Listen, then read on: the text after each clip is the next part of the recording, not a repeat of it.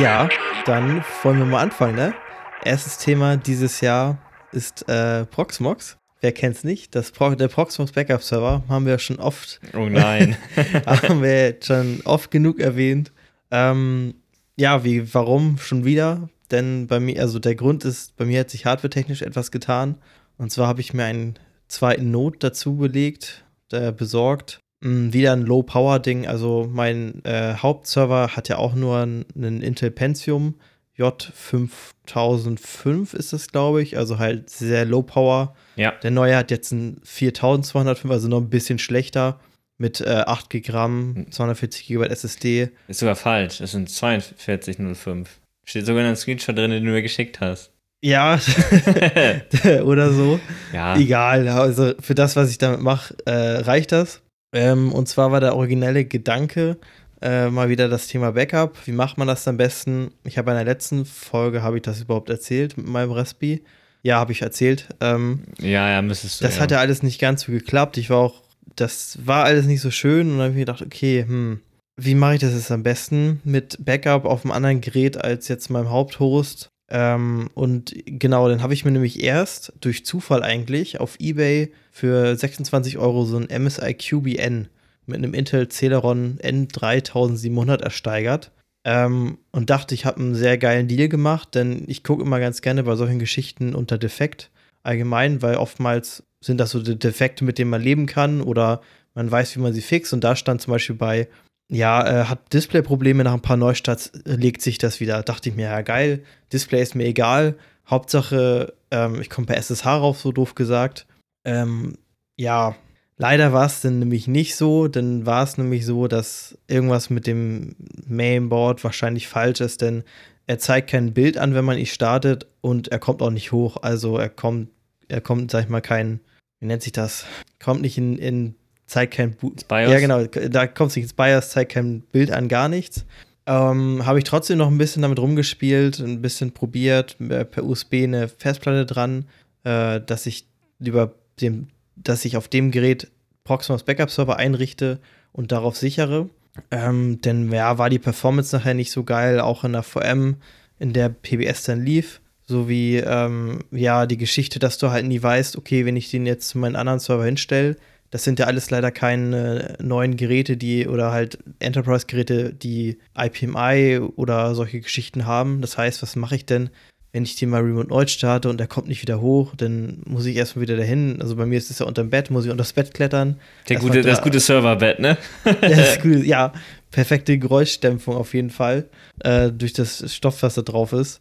Ähm, ja, und das ist natürlich ein bisschen doof. Und ja, war ich unzufrieden mit. Und ich glaube, man kennt es ja. Denn irgendwie jetzt zu sagen, okay, ich nehme das Ding nicht, ich stelle es in die Ecke und mach's so wie vorher, will man auch nicht. Und dann habe ich mir auf Ebay genau das Gerät, von dem ich eben erzählt habe, äh, ersteigert.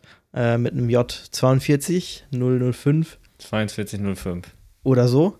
Und auf dem läuft jetzt Proxmox drauf mit PBS in der VM, mit einer 4 Terabyte HDD, äh, ehemals extern, habe ich den eingebaut und ist es durchgereicht. Und Ja, da muss man mal sagen, hast du auch wieder Spaß mit gehabt, ne? Also im Sinne von, dass die da reinzukriegen, weil die nicht gepasst hat? Oder ja, was das, war da das nochmal? Problem war, diese, das ist eine zweieinhalb Zoll Festplatte äh, und da gibt es ja die verschiedenen Höhen. 6 mm, Mhm. 9 mm, 8, irgendwie so. Und das ist halt ein sehr dünnes Gehäuse. Und sag ich mal, diese Festplatten, die Behal Hälter Hälterung ist, sag ich mal, über den RAM-Regeln, also sag ich mal, parallel zum Mainboard. Und äh, mit der SSD ist es kein Problem, dann legst du es rauf und die kommt halt nirgendwo an, weil die Festplatte kam dann gegen den äh, Netzwerkcontroller, also den Netzwerkport und hat den RAM berührt. Ah, Man muss, man muss aber sagen, dass Nico das ja alles sehr runterspielt. Also der hat die letzten anderthalb Wochen, glaube ich, nur am Fluchen gewesen. Weil jedes Mal, wo auch seinen alten Server noch äh, installiert hat, hat das Ding unter das Bett gestellt und ging es auf einmal nicht mehr. ja, das, das, Und dann, kam's, dann kam erst das, das Neue und ähm, ja, jetzt aber seit gestern läuft's, oder? Ja, genau. Gestern habe ich das Ding gekauft und abgeholt.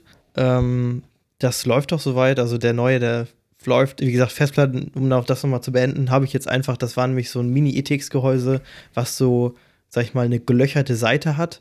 Die waren halt perfekt so groß, dass ich da eine Schraube durchdrehen konnte. Das heißt, ich habe die Festplatten. Puh, du alter Fuscher, du. ja, ich habe die Festplatten jetzt einfach an die Gehäusewand gemacht. Das sieht zwar scheiße aus. Äh, Hast du keine äh, Probleme mit der Hitze so? Ich sind ja auch Lüftungslöcher, ja, oder das nicht? ist perfekt. Und das läuft jetzt. Ähm, genau, Backups laufen auch soweit. Äh, zum File-Server komme ich gleich nochmal. Das ist mir noch ein Thema, den ich, der ja auch normal mitgebackupt wird. Ähm, ja, genau, da läuft Proxmox drauf, PBS als VM und ähm, genau, der macht Backups. Das, da ist nämlich auch ein Thema, äh, was zu dem ganzen Backup-Thema dazu gehört, ist nämlich File-Server. Bei mir war es nämlich so, dass ich äh, einen File-Server als, als LXC-Container hatte. Das heißt, ich hatte einfach einen ganz stinknormalen Debian aufgesetzt, habe da SMB NFS eingerichtet und habe da äh, auf meinem ZFS äh, Pool habe ich dann einfach über Proxmox da, ähm, genau, habe ich die Festplatte, sag ich mal, nee, wie heißt das, eingebunden? Nee, nicht durchgereicht. Ich habe einfach durchgereicht. Speicherplatz drauf erstellt. Wie nennt man das denn? Einfach, Achso, einfach du hast den lokalen Storage einfach genommen von deinem Plan. Ja, genau, habe ich gemacht. Ähm, das hat auch super funktioniert. Nur das Problem ist, ähm, der Proxmox Backup Server, wenn er Backups macht, ist das bei einer VM und äh, anders als bei einem Container. Das heißt, ähm, bei einer VM hat er diese sogenannten KVM Dirty Bitmaps. Das heißt, die VM weiß im Voraus, welche Blöcke überprüft und kopiert werden müssen. Und von dem her kann das, sag ich mal, auch, geht das ja relativ schnell, weil er weiß, wo was ist und wie er das machen muss. Das Problem ist, das haben Container nicht. Das heißt, beim Container muss jedes Mal jedes einzelne File geprüft werden. Und das geht bei normal großen Containern, ist das kein Problem. Dann geht das easy schnell, schnell durch, sage ich mal so. Aber wenn du dann da einen File-Server-Container hast, der dann da bei mir so zwei Terabyte, äh, sag ich mal, zwei Terabyte groß ist, dauert das ewig. Also. Ja, wie lange war das erste Mal? Gut, das war dein MSI, glaube ich, noch. Ja, das, das äh, war noch auf dem. 35 Stunden, oder? Ja, 30 Stunden, das war noch auf dem Defekten, aber. Also. Äh, ja, und dann, dann war nämlich die. Genau, da war nämlich, okay, wie mache ich das jetzt am besten? Da habe ich mir angeguckt, okay, ich möchte auf jeden Fall eine VM machen, aber ist es nicht vielleicht auch eine Chance, direkt mal das vielleicht irgendwie cooler zu machen? Dann ich, wollte ich halt auf so eine Lösung wie Open Media Vault oder TrueNAS gehen. Ähm, genau, jetzt, im Endeffekt bin ich jetzt auf Open Media Vault gelandet, habe es als VM aufgesetzt, ähm, habe da die Platten direkt durchgereicht und habe da einen ZFS-Pool erstellt. Ähm, genau, Open Media Vault habe ich jetzt genommen im Gegensatz zu TrueNAS, eigentlich hauptsächlich wegen der Ressourcenanforderungen und ähm, von dem, was ich damit machen möchte. Also MediaVolt läuft auch, auch schönerweise auf Debian. Das heißt, man kann da schnell was installieren. Bei TrueNAS, ich habe halt mit FreeBSD noch keinerlei Erfahrung gemacht. Und TrueNAS sieht mir ein bisschen zu groß aus für das, was ich da machen möchte, weil eigentlich habe ich da ja nicht viel von Nutzern oder irgendwas. Ich habe da meine drei Shares eingerichtet ähm, und das war es eigentlich. Ja, das äh, dazu. Also da habe ich, bin ich jetzt umgestiegen von einem blöden alten, war alt nicht, aber über, sag ich mal, die langweiligere Variante, einfach mit einer stumpfen äh, Debian-Installation und SMB und NFS jetzt auf eine etwas schönere Lösung mit auch ein bisschen GUI, dass man mal schnell was gucken kann. Das läuft soweit jetzt auch, aber da kam dann das nächste Problem, denn ich habe nicht darüber nachgedacht, äh, dass wenn ich die Platten jetzt direkt durchreiche in den Proxim, also in die VM, äh, und da das ZFS macht, dass der Proxmox Backup Server dann, sag ich mal, durcheinander kommt oder damit irgendwie nicht klarkommt, wenn er die versucht zu sichern. Äh, dann sagt er nämlich, er guckt sich jetzt die Images, also die Platten an, äh, dann bricht er irgendwie bei 3 MB von 7 Terabyte ab. Also das ist ja die RAW-Kapazität von den zwei Platten. War natürlich auch ein bisschen nervig, dann habe ich es wieder umgestellt.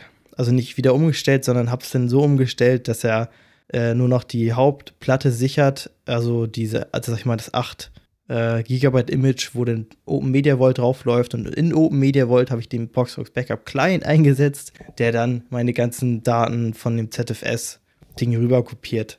Natürlich was da noch wichtig zu erwähnen ist, Nico, was du ganz vergessen hast, vorher hat er seinen Proxmox, seinen ZFS-Pool gemacht. Jetzt hat er jetzt die Platten weitergereicht an seinen Open Media Vault. Und da hat er vorher zum Glück noch eine Kopie gemacht, weil er vorher sein ZDF-Pool kaputt ja, gemacht das, hat, oder? Ja, stimmt, das habe ich schon wieder fast vergessen. Das war gruselig, denn ähm, ich hatte dann diesen Pool ja noch im Proxmox und habe dann googelt, okay, wie kriegt man den raus? Dann gibt es den äh, Be Befehl zpool export, das heißt, du exportierst den. Ja, hat keinerlei Fehlergemeldung ge gegeben. Ich dachte mir, okay, läuft. Hab die Platten dann in, in die VM durchgereicht und hab da dann auf zpool Import gemacht. Hat auch funktioniert. Nur irgendwie habe ich danach dann im Proxbox wieder geguckt und da war er immer noch unter online. So wie in meiner Open Media Vault war auch als online angezeigt. Das heißt, der Z-Pool war. Also hatten beide Write Access auf den Pool war, und dann hat Puff gemacht, oder? Waren beide importiert, hat dann, ja, dann hat's Puff gemacht. Äh, dann irgendwann war er nämlich weg bei beiden. und dann, dann gucke ich halt und dann sagte er, ja, okay, Metadaten, Schrott, scheiße.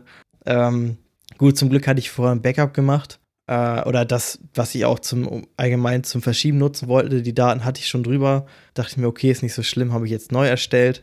Und dann läuft das auch, aber das ist schon immer gruselig. Ähm, weil vorher am Anfang vom Homelab, sage ich mal so, da hatte ich ja nur meinen kleinen Raspi. Da hast du angefangen irgendwie mal in Nextcloud, aber irgendwie hatte ich die Daten dann immer noch woanders gesichert. Mhm. Und jetzt ist es halt doch schon okay, ja, das ist nicht nur Spiel, Spielspaß, Spielspaß und keine Ahnung was, das ist halt da sind deine richtigen Ernsthaftes Daten. Business, ne? Ja, da sind deine Daten drauf, die weg sind dann. Das ist ja. scheiße. Besonders wenn man halt keinen zweiten Node hat, wo man das irgendwie mal ein bisschen testen kann, sondern wirklich dann und oder keinen Platz hat, um die Daten irgendwo hinzuschieben, dann hast du natürlich das Problem. Also bei sowas ist immer wichtig, dass man doch irgendwie was absichern kann, ne? Ja, auf jeden Fall. Also, ja, Genau, und das war dann meine Odyssee mit neuer Hardware und Backup. Das hört sich jetzt so kurz an, wenn ich das so erzähle, aber das waren ja wirklich jetzt no. über drei Wochen. Ich glaube, das Ding habe ich noch letztes Jahr bestellt oder Anfang dieses. Ja, ich also weiß gar nicht. Irgendwann hast du mir geschrieben, ich habe da was gekauft. das war vor zwei, drei Wochen irgendwie so, ja. Ja, ich weiß auch noch nicht, was ich mit dem QB jetzt mache. Der liegt noch hier. Vielleicht wird er auch, äh, habe ich überlegt, äh, zum Kodi-Player. Dann läuft das Ding halt durchgehend und wenn ich dann ein paar Mal mehr klicken muss, äh, um das Ding zu starten, dann ist das so. Oder ich nutze es halt einfach nur zum Spielen, zum Testen oder irgendwas. Ja, mal gucken, ne? Also da wird sich schon irgendwas finden ja, für, denke ich. ja, auf jeden Fall. Also wenn wir denn schon mal beim Thema Datensicherheit und, oh, dass es mm. gefährlich sind, hast du ja ein Thema. Richtig. Oder ein, genau, dann erzähl mal. Also, ich wollte eigentlich mal darüber ein bisschen sprechen. Ähm, warum eigentlich Self-Hosting oder warum eigentlich Cloud? Im Sinne von, Cloud, so wie Azure, AWS etc. Für was soll ich mich entscheiden? Dann hatte ich mir mal jetzt eine ja, Pro- und Kontraliste, würde ich jetzt nicht ungefähr nennen, weil, wenn man, um nicht zu spoilern, wenn man die Liste gehen würde, müsste man sich auf jeden Fall für die Cloud entscheiden. Das kommt immer darauf an, auf welchen, aus welcher Sichtweise man das sieht. Äh, und da dachte ich einfach mal, ich würde jetzt so meine Punkte, die ich so habe, mal äh, runterrattern hier, nein, das will ich nicht, aber mhm. einfach als Gesprächsnotiz nutzen und dann vielleicht ein bisschen mit Nico darüber zu unterhalten, was er darüber denkt. Ähm, also grundlegend denn, wie, also wie ist denn dein Stand zur Cloud? Also bist du so einer von denen, die sagen, muss alles zu Hause sein, Cloud kommt mir nicht ins, ins Haus? Definitiv nein. Es kommt wie immer drauf an. Ne? Also ähm, ich würde sagen, so äh, wichtige Daten, so nenne ich mal als Überpunkt Kontrolle der Daten, ist für mich Self-Hosting immer noch ganz klar im Vordergrund, weil du hast die Daten halt bei dir vor Ort auf deinen Platten und ähm, in der Cloud, ich nenne es halt einfach mal AWS, liegen sie halt nicht mehr bei dir in irgendeinem Datacenter und sie gehören ja nicht mehr, sie gehören zwar noch dir irgendwie, aber sie sind halt nicht mehr bei dir. Also das ist schon so ein Punkt, wo ich sagen würde, ähm, wen das nicht so wichtig ist, klar, kann man gerne machen, aber ähm, bei manchen Sachen möchte ich das halt auch gar nicht haben. Ja, aber wir, ja. also wir sprechen jetzt ja aber auch nur, sag ich mal, so Homelab in der Cloud. Jetzt sprechen wir jetzt ja, ja. nicht über Software as a Service und solche Geschichten. Nee, nee, nee, nee, stimmt. Also stimmt, das muss ich noch zu erwähnen. Es geht halt jetzt wirklich nur um die Hardware. Also es hat auch seine Vorteile. Ich hatte nämlich selbst nochmal geliebäugelt. Ich hatte ja auch schon seit längerem jetzt, um ein bisschen off-topic zu werden, auch nochmal jetzt einen neuen Server zu holen. Und er ist auch was in der Pipeline, das wird wahrscheinlich nächsten, übernächsten Podcast was mal Geredebedarf werden, Gesprächsstoff geben.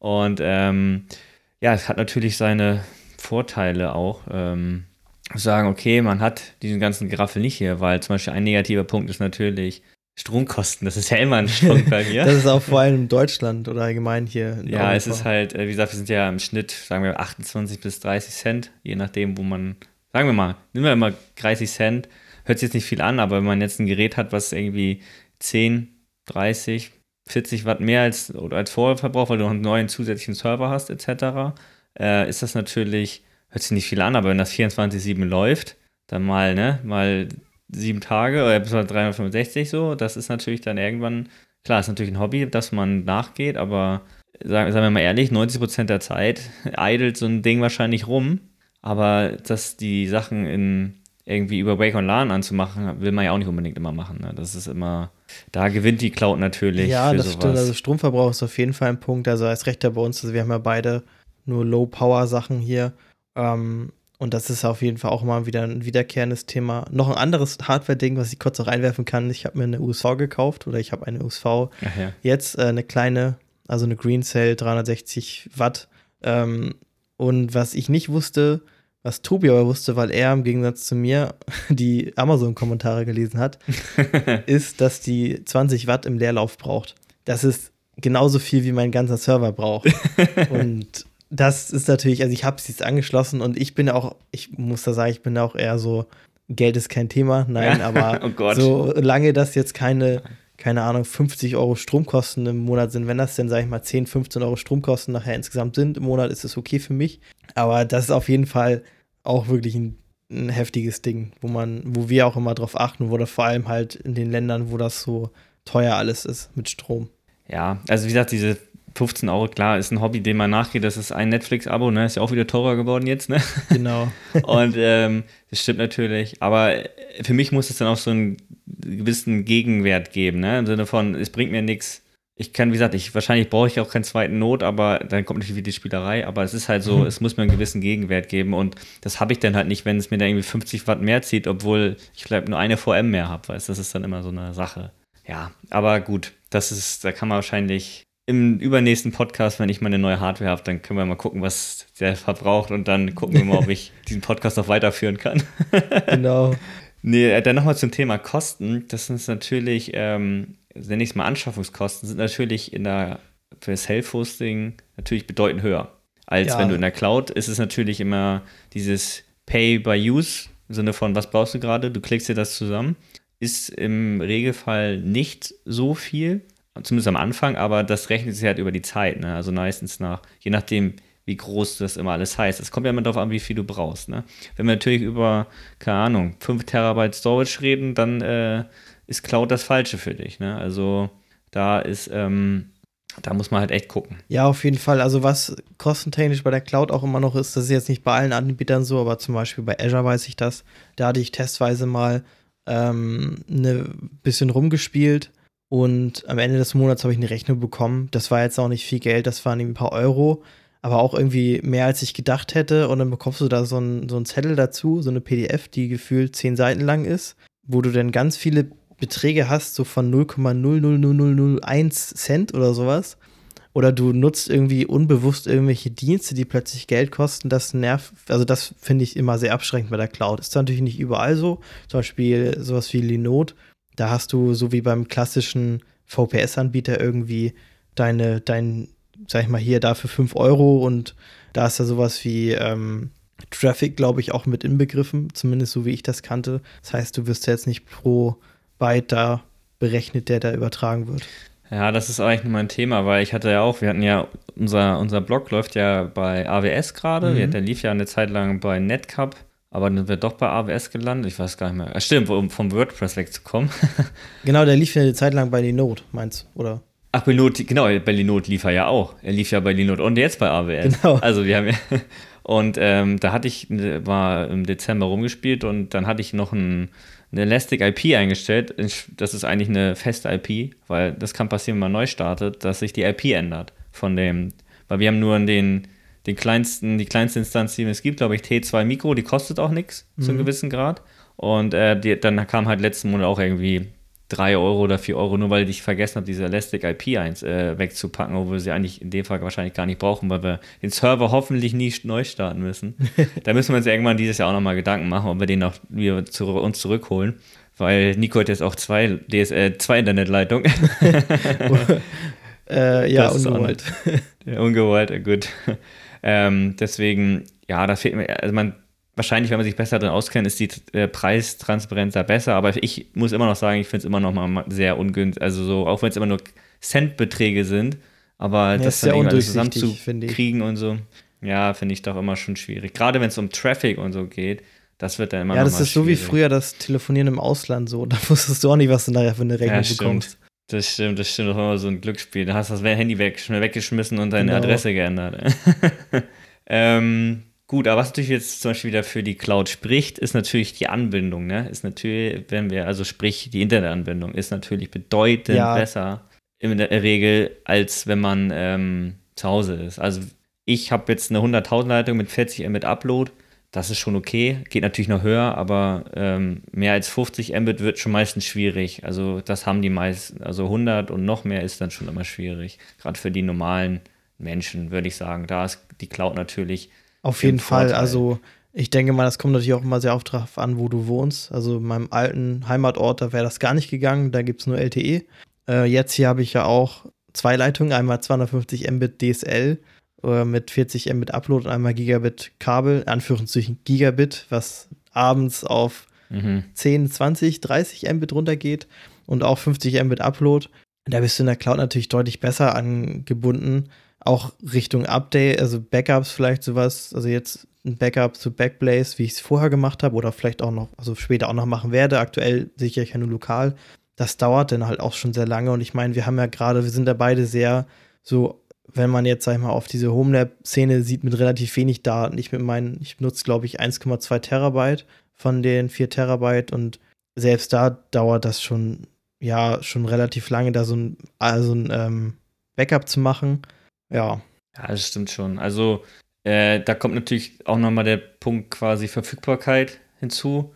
Äh, wo die Cloud natürlich auch wieder ein Vorteil ist, weil man hat ja zu Hause auch nicht, bei der Telekom nur, alle 180 Tage, wenn ich es richtig gesehen habe, eine Zwangstrennung.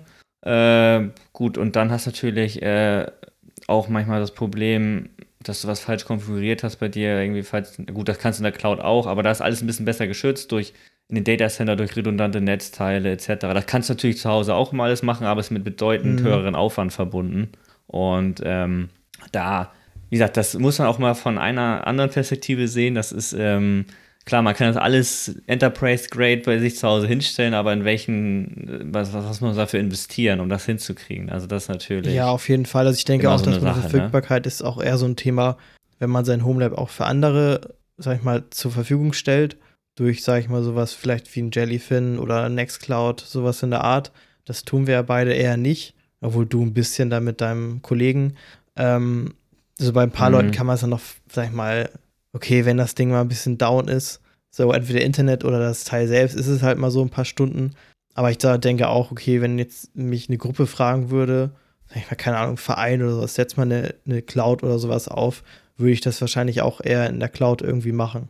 Definitiv, auch wenn es kostentechnisch wahrscheinlich höher ist. Aber man hat halt einfach, ja, wie soll man sagen, es ist dann ja, das ist halt, wir sind leben hier auch in Deutschland, da kann sowas alles vorkommen. Nee, das ist die Idee des Tages. Du machst einfach lokalen File-Server ne, und dann bindest du über einen Fuse-Mount mit deinen schönen 40 Mbit Upload das einfach als, als Share in deiner Azure VM ein. Ey, mein, ich muss sagen, äh, mein Schwager hat das so gemacht. Der Nextcloud und per Fuse-Mount hat er seine lokalen Platten da dran. Weil dann unlimitiert. Die Performance muss scheiße sein. Weil er einen Google Drive hat. Also das scheint, das scheint zu funktionieren. Also alles funktioniert. Also ja, das geht. Okay. Weil das Problem ist, bei Cloud und Storage ist halt immer teuer. Und äh, wenn man, das ist natürlich dann auch nochmal so ein Punkt. Ähm, wie gesagt, was ich vorhin schon meinte, wenn man natürlich große Datenmengen hat, ist eigentlich in der generell die Cloud die falsche Sache, zumindest preislich, weil äh, wenn wir hier über Videos etc. sprechen, die haben ja noch eine gesunde Größe die würde ich nicht in der Cloud speichern, weil es einfach zu teuer wird. Da ja, auf jeden Fall. Also ich denke mal so ab, wir sind gerade so an der Grenze, also ich glaube so ein Terabyte und so, das könntest du noch bezahlen. Aber mhm. wenn das dann irgendwie 2, 4, 6, 8 und plus, also wenn man da die Homelabs teilweise sieht, was da so drin ist, das kannst du einfach nicht mehr bezahlen und dann macht lokal einfach auch mehr Sinn. Ja, aber es kostet eine 4 Terabyte Platte, wenn wir über die kleinsten kosten Huni bei uns. Also ich weiß gar nicht, was 4 Terabyte in der Cloud kostet. Da muss man natürlich auch mal unterscheiden, was für Storage du da haben möchtest. Genau, und ähm, die haben wir oftmals in der Cloud dann auch redundant so schon drin und hier lokal müssen natürlich auch zwei Platten dann dafür kaufen für den Preis. Ja, ja, klar. Also das ist, das ist richtig. Ja, ähm, ja, und dann hast du natürlich, äh, weil wenn du natürlich Datenverfügbarkeit im Sinne von, ähm, wenn du doch ein bisschen in der Cloud hättest, ein bisschen Speicher, müsstest du, natürlich erstmal, wenn du da ran möchtest, wirst natürlich auf deinen Download begrenzt. Ne? Dein Homelab ist ja im Sinne eigentlich schneller meistens als, wir reden ja von Gigabit Minimum. Mhm. Äh, so bist du natürlich begrenzt in der Cloud durch deinen äh, Up, äh, Download, was du hast. Ist mittlerweile ist nicht immer das Problem, aber kann ein Problem werden. Also da hat das Self-Hosting natürlich wieder ein Vorteil. Ja, auf jeden Fall. Also wenn man nicht gerade irgendwie mit Glasfaser angebunden ist oder ähm, wundersamerweise an einem Ort lebt, wo das Kabelnetz nicht überlastet ist, dann wird es wahrscheinlich auch noch so gehen. Aber halt Upload ist natürlich auch doof, dann willst du irgendwas hochladen. Natürlich kannst du auch direkt aus der Cloud das in die Cloud laden, sag ich mal so. Äh, das ist natürlich alles nicht so geil. Zum Beispiel die Nextcloud. Ähm, so kann ich das ja easy von hier lokal mal darüber schieben, wenn ich das neue aufsetze oder sowas. Und wenn das in der Cloud wäre, müsste ich das auch mit 40 Mbit hochladen. Das dauert natürlich dann auch und blockiert dann den Upload. Ja, definitiv. Ich würde jetzt nochmal zu ein, zwei Hardware-Sachen kommen. So, so Thema Erweiterbarkeit und Lautstärke und sowas. Da bist du natürlich in self-hosted Sachen immer eher so im Nachteil, ähm, weil Lautstärke und Hitzeentwicklung, ja. Also, wie wir haben ja schon öfter besprochen, bei Nico hängt die Server-Hardware, Server-Hardware Anführungsstrich unterm Bett. bei mir zumindest in meinem Arbeitszimmer. Äh, da geht das dann noch einigermaßen. Ähm, aber trotzdem darf es auch nicht so laut sein, dass, es, dass man gestört wird. Und äh, weil leider keine, weil wir beide kein Haus haben, ist ob, äh, Keller leider keine Option. Sonst wäre mir das auch relativ egal. Dann würde ich was auch im Keller stellen und dann wäre mir die Lautstärke und Hitze egal. Da müsste man natürlich wegen Feuchtigkeit gucken. Aber ähm, ja, aber da ist hat natürlich die Cloud einen Vorteil, weil das steht alles nicht bei dir, ne? Ja, auf jeden Fall. Du bist halt sehr flexibel, wenn du dann ähm, den Fall hast, dass du irgendwie keine Möglichkeit mehr hast, dein Homelab zu Hause zu stehen zu haben oder man weiß, weiß es alles nicht, dann ist es halt in der Cloud, du kannst es von überall erreichen. Ne? Das ja. ist dann natürlich auch sehr praktisch. Genau, Lautstärke, Hitze, das ist ja auch alles auf jeden Fall ein Thema. Ist natürlich die Frage, also allgemein dieses ganze Cloud versus Nicht-Cloud ist ja auch ist wirklich nach dem eigenen Anspruch auch immer gerichtet. Also ich denke mal, bei den meisten Home-Labern wäre das sowieso on-prem, einfach weil es schockt. So, aber ich sage mal auch so, wenn man, ähm, da habe ich glaube ich vorhin schon mal erzählt, wenn ich jetzt sagen würde, irgendwann keine Ahnung, irgendwann hätte ich keinen Bock mehr auf Homelab, würde ich mir, glaube ich, dann wahrscheinlich den Raspberry Pi 10 holen, da eine Platte, zwei, zwei Platten oder so ranhauen, den in die Ecke stellen und alles über Docker laufen lassen. Ja. Dann wäre das auch alles relativ günstig noch. Äh, aber das, da hört, da fängt es ja meistens erst an und da hört es nicht auf das so. Ist, ja, das Problem ist aber, also was du gesagt hast, Self-Hosting versus Cloud, ich würde es gar nicht versus nennen, weil es ist immer, es kommt immer drauf an, was man damit vorhat. Also es hat immer so einen bestimmten, den, wie nenne ich es, den, du brauchst den bestimmten Use Case dafür. ja, ähm, da muss man natürlich auch, es gibt ja auch ein paar Sachen, die kannst du auch einfach nicht self-hosten. Zum E-Mail. Mail zum Beispiel. E-Mails ja. ist, sollte man meist nicht machen, manchmal weil Port 25 etc. geblockt ist und leider oft, klar kann man Tutorials angucken, aber die meisten Leute haben doch keine Ahnung, was ein SPF-Eintrag ist und etc. und sowas und ähm, ja, dann landen die auf einer Spam-Liste und wundern sich, warum die Sachen da nicht mal ankommen. Ja, das das ist auf jeden Fall, also weil, das, weil das auch ein Thema ist, wo du alles richtig machen kannst und trotzdem nicht, weil du musst ja auch erst mit deiner Domain irgendwie eine Reputation aufbauen. Ja, genau, das wollte ich auch gerade sagen. Und ja, das right. als einzelne Person musst du wahrscheinlich, keine Ahnung, wie viele tausend Mails schreiben über die Jahre, und musst wahrscheinlich auch proaktiv irgendwie sagen, ey, ich bin der und der, pack mich nicht auf die Spam-Liste, wenn es denn funktioniert. Ob so einer wie Gmail, äh, so eine Firma wie Google darauf hören würde, weiß ich nicht. Ähm, und also zum Beispiel Mail, ich hatte jetzt überlegt, mir einen Mail-Server aufzusetzen, allein für die ganzen Service-Geschichten, die ich da habe. Also mein Nextcloud, mein Open Media Vault, also überall, wo man irgendwie seine Mail einträgt. Ähm, aber, also ich würde jetzt zum Beispiel irgendwie keine Unterlagen, Bewerbungen, irgendwas von, sag ich mal, einem self-hosted Mail senden, weil das zu 100% sowieso irgendwie im Spam landet. Das ist die 100% Garantie, dass du den Job kriegst. ja. Wenn der mit safehost-adventures.de ankommt, weißt du doch. Eindeutig. Nee, das stimmt schon. Ähm, ja, also da hat natürlich, man könnte natürlich sagen, jetzt beim Thema Mail nochmal, man nimmt dann halt ein Mail-Gateway und dann schickt er damit raus. Wird natürlich schon irgendwie funktionieren, aber das ist dann schon wieder. Nee, wie gesagt, Mails muss ich auch nicht anpacken. Bei mir liegt das jetzt, ich habe meinen Google-Mail-Account, dann hier noch meinen Self-Hosted, dann noch ein, zwei, äh, die halt, ähm, ja, zum irgendwo zum Newsletter anmelden, wenn es mal nicht so ein 10-Minute-Mail-Account wird oder so. Ähm, aber ja, das reicht. Also Mails haben mich jetzt auch nicht so, ist nicht so mein Thema, interessiert mich nicht so sehr und mal das eher dieses Aufsetzen an sich finde ich interessant, aber damit dann, das dann alles zu managen, dann hört es irgendwann noch auf, weil das Homeland nimmt doch schon leider Gottes, was heißt leider, nicht leider, nimmt doch schon mal mehr Zeit ein, als man möchte manchmal, weil man gar nicht die Zeit hat, und gerade wenn was nicht funktioniert, also dann, ähm, ja, das, man muss nicht alles machen. ja, es ist auch wie gesagt, also ich würde es auf jeden Fall auch cool finden, weil es auch halt ganz nett ist, so mal das zu probieren.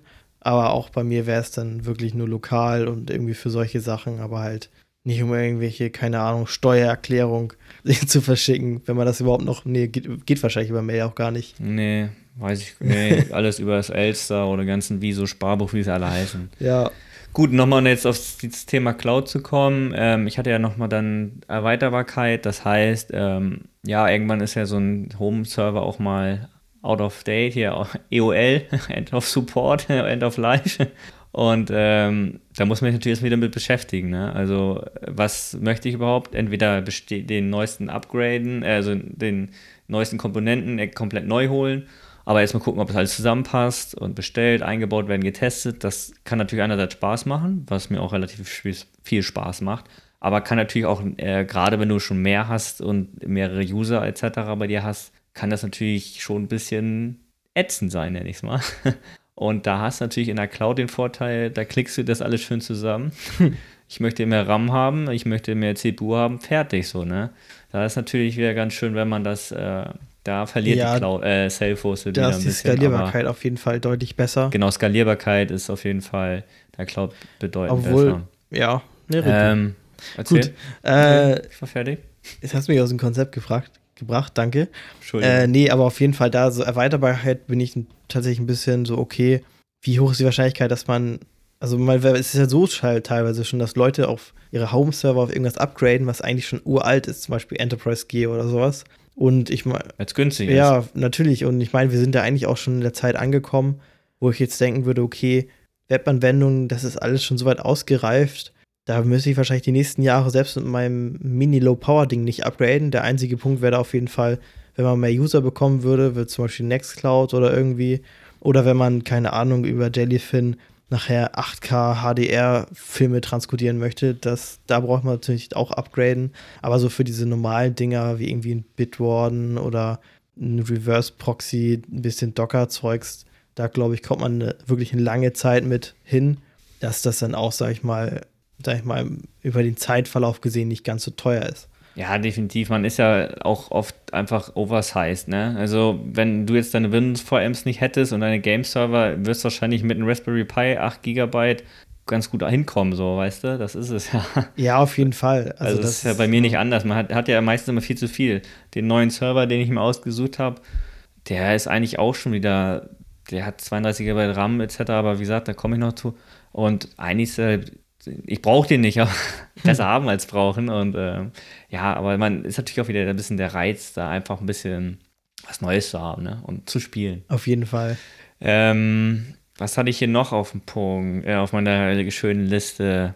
Ähm, also eine Sache, Kontrolle die auf jeden Fall ja. nochmal ist so Sicherheit, sehe ich gerade.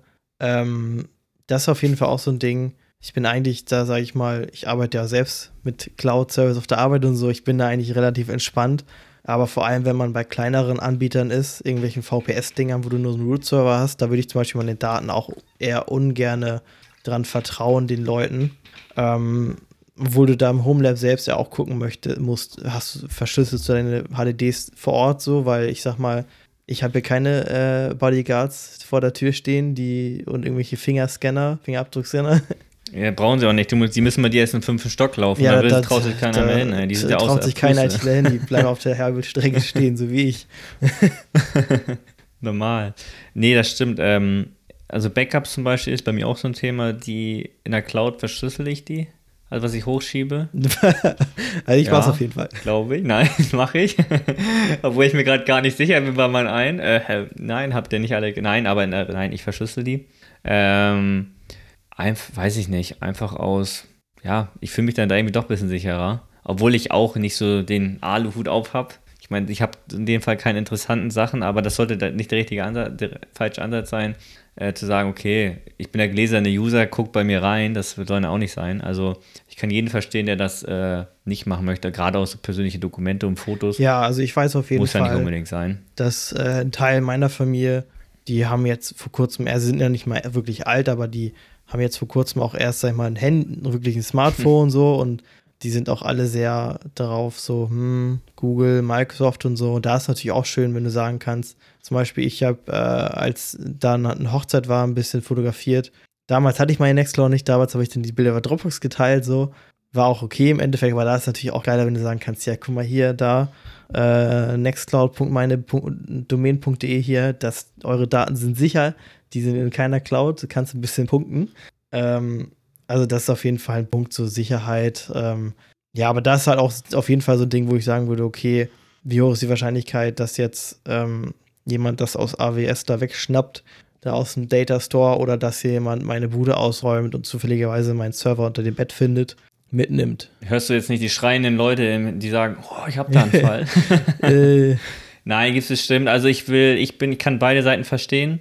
Ähm, also gut, Verschlüsselung gerade bei Backups ist ja meistens, die ganzen Backup-Programme bieten das von Haus aus schon an, deswegen sehe ich das jetzt nicht so kritisch, aber so, wenn man direkt einen Upload irgendwie von Fotos macht, irgendwo hin, sind die ja meist nicht verschlüsselt, also da sollte man überlegen, da irgendwas zu machen. Ähm, bei Self-Hosted, wie gesagt, wenn Daten bei dir lokal liegen, dann würde ich sagen, würde ich es nicht machen, muss nicht sein. Klar, wenn man denkt, könnte bei dir eine einbrechen, ja, könnte sein, aber da habe ich andere Probleme. es ist auf jeden Fall auch nervig. Also ich hatte mir das aus, also aus Interesse mal angeguckt und das Problem ist, das ist ja alles Encryption addressed. Das heißt, äh, du musst einmal entschlüsseln, sag ich mal so, wenn du das Ding hochfährst. Wie machst du das, wenn du jetzt keine Server-Hardware hast mit IPMI und keinen Pi-KVM? Mhm. Kannst du schlecht jedes Mal Monitor anschließen und sagen, tipp, tipp, tipp, Passwort. Das ist natürlich äh, dann auf jeden Fall nervig und ja, sag ich mal, wenn du schlaue Einbrecher hast, die, die, obwohl, nee, ich würde jetzt gerade sagen, die kriegen das auch hin, dass das Ding nicht ausgeht, aber bei mir würden sie es wahrscheinlich hinkriegen, wenn man, wegen meiner USV. Mhm. Aber normal, wenn man keine USV dabei hat, geht das Ding ja sofort aus. Definitiv. Also, das auf jeden Fall auch. Das ist halt unpraktisch dann. Also ich würde einfach nochmal so abschließend sagen, so wie am Anfang schon erwähnt, es kommt immer drauf an, was man vorhat, was man möchte. Ähm, bei manchen Sachen lohnt es sich äh, zu sagen, okay, dafür sich ein Homelab anzuschaffen, sich die Sachen wegen Strom etc. zu haben, nee, das tue ich mir nicht an und kostet mich jetzt auch eigentlich nur unnötig mehr, äh, dann macht das in der Cloud.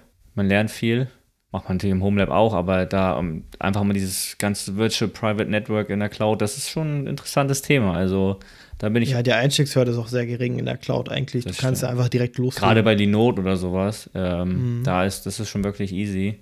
Auch mit Kubernetes und so, das haben die ja schon alles nativ drinne und hast du schon so einen Load Balancer. Also das ist schon cool. Das musst du hier alles erstmal aussetzen. Wenn man da nicht so viel Bock drauf hat oder nicht so viel Spaß, das zu machen, das soll einfach funktionieren, dann ist Cloud da, glaube ich, auf jeden Fall eine sehr gute Alternative.